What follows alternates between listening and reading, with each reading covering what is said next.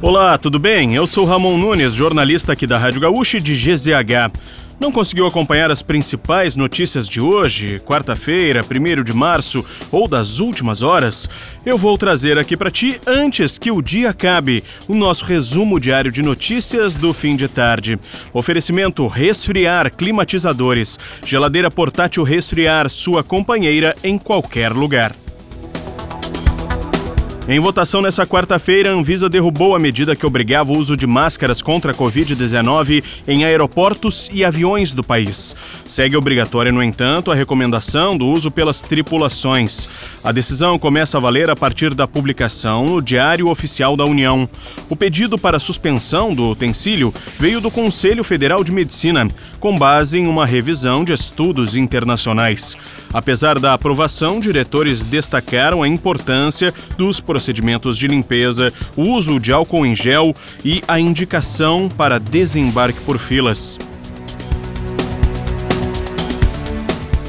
O Consulado Geral da Itália em Porto Alegre foi alvo de um protesto no final desta manhã.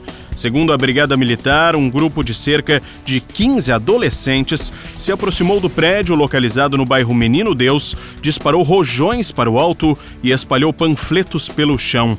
Uma faixa foi estendida na frente do edifício pedindo liberdade ao anarquista Alfredo Cospito, que está detido na Itália e que aguarda julgamento por atentados.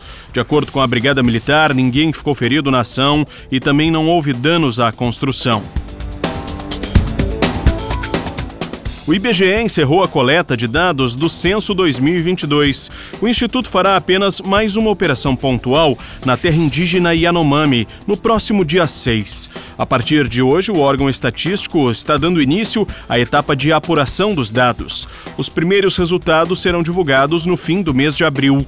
A coleta foi encerrada com cerca de 92% da população brasileira recenseada.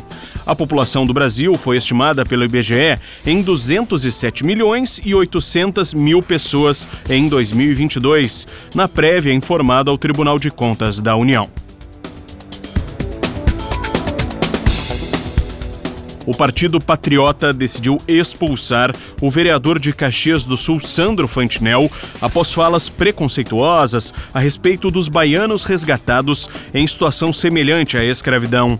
Segundo o partido, o discurso de Fantinel na sessão de ontem da Câmara de Caxias do Sul foi gravemente desrespeitoso a princípios e direitos constitucionalmente assegurados à dignidade humana. Fantinel fez referência à contratação dos trabalhadores para a colheita da uva e afirmou que com os baianos era normal ter esse tipo de problema, segundo palavras dele.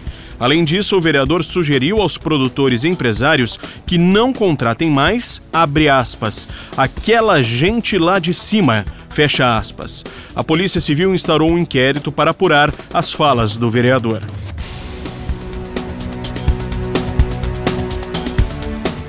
A ministra do Planejamento, Simone Tebet, disse que a proposta de equiparação salarial que o governo Lula vai apresentar deve prever mecanismo que impeça o pagamento desigual entre homens e mulheres na iniciativa privada. No serviço público, salários iguais já são a regra. Tebet não revelou qual será a multa prevista no projeto de lei.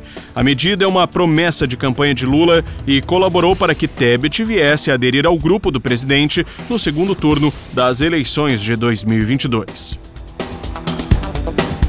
E para fechar o nosso resumo de notícias, antes que o dia acabe, tem a previsão do tempo para amanhã.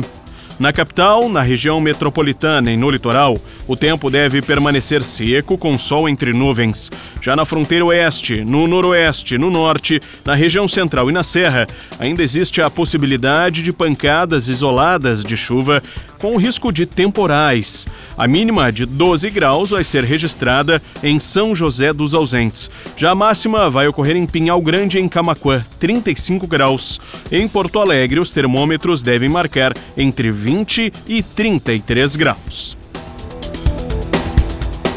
Se quiser saber mais sobre algum desses assuntos e muitos outros, além dos nossos colunistas, áudios e vídeos, é só acessar gzh.com ou pelo aplicativo de GZH. Amanhã a gente volta aqui antes que o dia acabe.